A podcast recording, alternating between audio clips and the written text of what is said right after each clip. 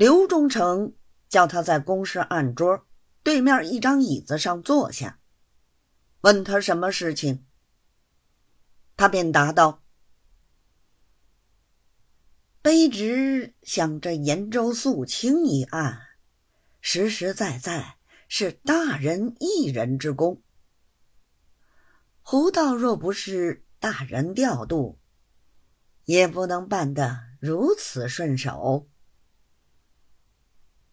现在大人的意思，把功劳都推在胡导身上。虽是大人栽培蜀元的圣意，然而一卑职愚见，大人调度之功，亦不可以埋没。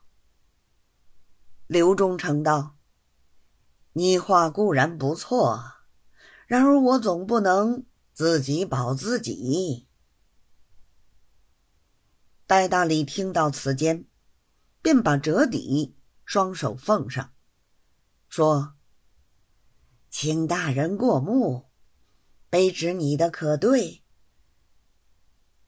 从前古人有个公狗公人的比方，出兵打仗的人就比方他是只狗，这发号令的却是个人。”这件事情，胡道的功劳实实在在，在大人之下。胡道带去的随员，更差了一层。倘若一起保了上去，论不定就要驳下来。倒不如我们斟酌妥当，再出奏的好。一来大人的功勋不致淹没，二来。上头见我们衣无冒滥，不但胡道保举不遭批驳，感激大人的栽培，就叫上头看着，也显得大人办事顶真。将来大案上去，就是多保两个，那般爱说话的都老爷，也不能派我们的不是。此时，刘忠诚一心只在奏折上头，他说的典故究竟未曾听见。后来听到他后半截的话，甚是入耳，连连点头，但说：“跟胡道同去的人，不给他们两个好处，恐怕人家寒心。”待到礼道。此番保的真多，奏了进去，倘若驳了下来，以后事情弄僵，倒不好办。如今拿他们一起归入大案，个人有本事，个人有手面，只要到部里招呼一声，是没有不核准的。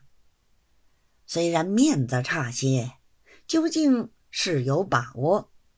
道士大人成全他们的圣意，他们反得实惠。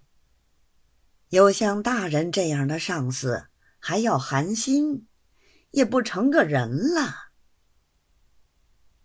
刘忠诚听了，甚是喜欢，连说：“你话不错，你就照这样子把稿拟好。胡道那里，你去写个信给他。”把我的这个意思说明，不是我一定要撤他们的保安，为的是要成全他们，所以暂时从缓，将来大案里一定保举他们的。戴达里见计已行，非常之喜，连答应了几声是，退了下来。等到把底子拟好。赶忙写了一封信给胡统领，隐隐地说：“他上来的禀帖不该应，只夸奖自己手下人好，把忠诚调度之功反行抹杀。”忠诚见了甚是不乐，意思想把这事搁起，不肯出奏。后经卑职从旁再三出力。方才随者保了县台一位，其余随员暂时从缓。胡统领接到此信，甚是担惊。及至看到后一半，才晓得此事全亏得老童年代大礼一人之力，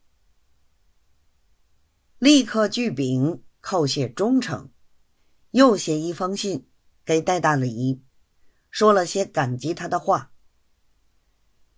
因为上次禀帖是周老爷你的底子，就疑心周老爷有心卖弄自己的好处，并不归功于上，险些把我的保安弄僵。